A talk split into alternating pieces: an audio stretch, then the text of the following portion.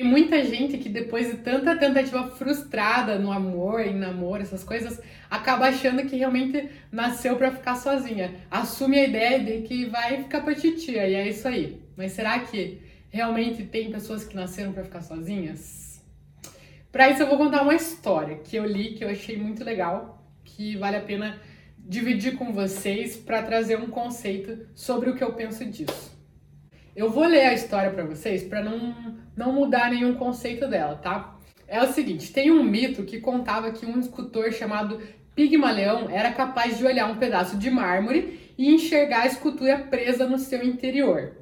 Então, em particular, o Pigmaleão tinha uma visão do seu ideal, o auge de todas as suas esperanças e desejos, e uma mulher que ele chamou de Galateia. Um dia, ele começou a entalhar o mármore visando concretizar a sua visão. Quando ele terminou, ele deu um passo para trás e contemplou a sua obra. A estátua era belíssima. Galateia era mais do que uma mulher. A estátua representava cada esperança, cada sonho, cada possibilidade, cada propósito. Ela era a própria beleza. Pigmaleão, Pigmaleão inevitavelmente se apaixonou. Veja bem, Pigmaleão Pigmaleão não era nenhum idiota. Ele não caiu de amores por uma mulher de pedra, mas sim pela possibilidade de trazer ideal à vida. Dessa forma, ele pediu à deusa do amor Vênus que lhe concedesse esse desejo e fizesse do seu ideal uma realidade. E foi isso que ela fez, pelo menos de acordo com o mito.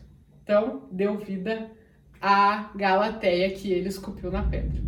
Então, por que, eu contei essa história para vocês? Porque o Pigmaleão, ele tinha já, ele olhava para aquela pedra de mármore e ele já enxergava a Galateia lá dentro. Ele tinha plena visão de como que ela era e de exatamente o que, que ele buscava tirar dali. Ele só tirou o que não fazia parte dela, da pedra de mármore, ele tirou o que não fazia parte dela. Então, era muito clara aquela visão dele, ele não ia errar, porque ele já sabia o que, que ele o que, que ele tinha que tirar dali. E quando a gente procura um amor, a gente vai meio que descobrindo. Então a gente pega uma pedra de mármore e a gente vai meio que lapidando um pouco aqui, um pouco ali, um pouco lá de um relacionamento.